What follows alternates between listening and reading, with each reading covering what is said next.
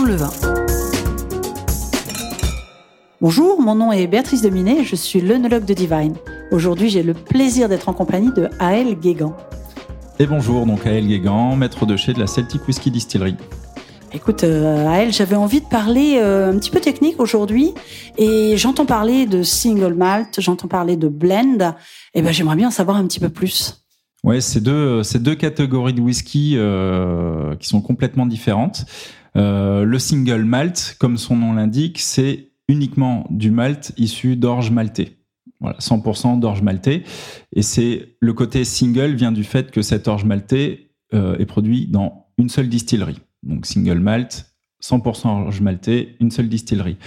Un blend, ça va être un travail qui va être un peu plus différent. Ça va être un travail qui est euh, intimement lié euh, aux, notions d'assemblage, aux notions d'assemblage. Euh, C'est-à-dire qu'on va, pour notre part, assembler euh, différents whiskies.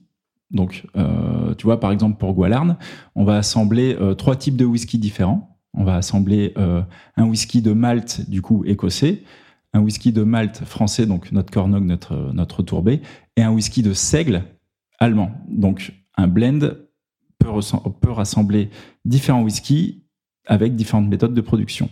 Et petite question quand même, parce que tu viens de me dire seigle, ça veut dire que du coup, euh, tous les whiskies sont pas faits à base d'orge. Et non, pas forcément. On peut avoir donc le single malt, euh, 100% orge maltais, orge maltais, et le single grain, de, de pas de l'orge du coup, des céréales autres euh, maltais.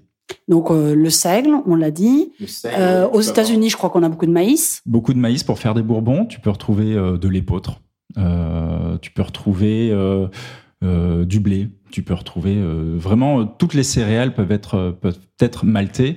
Après, toutes ne sont pas forcément euh, comment dire au niveau de la qualité tu veux dire oui, favorable en termes de, de qualité de, de, de dégustation euh, vont pas toutes avoir des notes organoleptiques extrêmement intéressantes mais en tout cas toutes les céréales peuvent être utilisées j'avais même entendu parler de faire euh, du whisky à base de sorgho Sorgho, oui, tout à fait. Ouais. On peut en faire à base de sorgho et on peut en faire aussi à base de sarrasin. Nos collègues de chez Edu euh, pratiquent euh, allègrement cette, euh, cette méthode de production. En Bretagne, oui, j'imagine. Ouais, ouais. Voilà, ça fait des whiskies très différents. Et donc, toutes ces céréales, elles ont le même système, c'est-à-dire qu'elles contiennent de l'amidon, on est d'accord, et elles nécessitent toute euh, cette transformation, ce maltage, finalement. fait. On peut pas euh, faire fermenter du seigle, euh, du maïs euh, directement. Brut, non, non. On a forcément besoin d'avoir euh, une proportion de, de malt euh, dans cette matière première, justement pour déclencher la fermentation. Il faut vraiment que les sucres,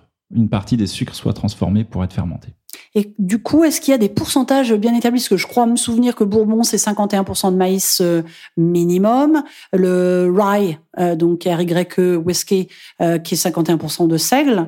Euh, est-ce qu'il y a d'autres proportions? Ou est-ce qu'un peu chaque maison va faire, je dirais, son, son assemblage? Pour les blends, ça va être des assemblages qui sont très maison et liés à, à l'identité de la, de, la, de la distillerie.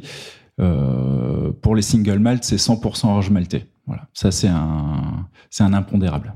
Mais quand tu dis whisky de, donc de grains, après, par contre, l'assemblage en lui-même, c'est c'est vraiment tout type de Ouais. céréales avec des pourcentages complètement différents. Ouais, complètement, ouais. Donc, ce qui va amener vraiment, maison. du coup, de la diversité. énormément de diversité, que ce soit en France ou à l'étranger. Euh, voilà, différentes façons de faire, différentes façons de distiller. Ça peut être euh, de la distillation à repasse ou de la distillation en colonne, qui, euh, qui se prête particulièrement justement au whisky de grain.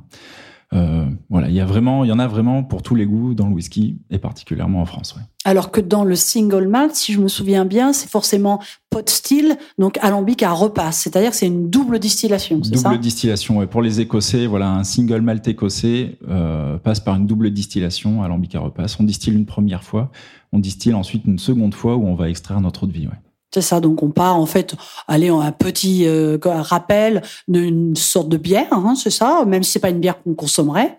Ouais, tout à fait. Ouais, c'est ça. C'est une bière, euh, une bière à distiller. C'est un peu comme le vin à cognac, si tu veux, où on va, euh, on va avoir des vins qui sont faits pour être distillés. Là, on va fabriquer nous-mêmes euh, ici à la distillerie notre propre bière qu'on va distiller une première fois.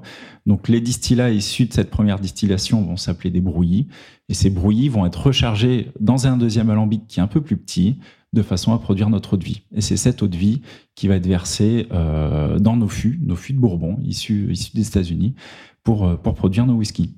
Un petit euh, détail, ça sort à combien de degrés du coup de l'alambic? Ouais, ça sort à plus de 70 degrés d'alcool. Faut, euh, faut être initié quand même pour pouvoir déguster euh, l'eau de vie.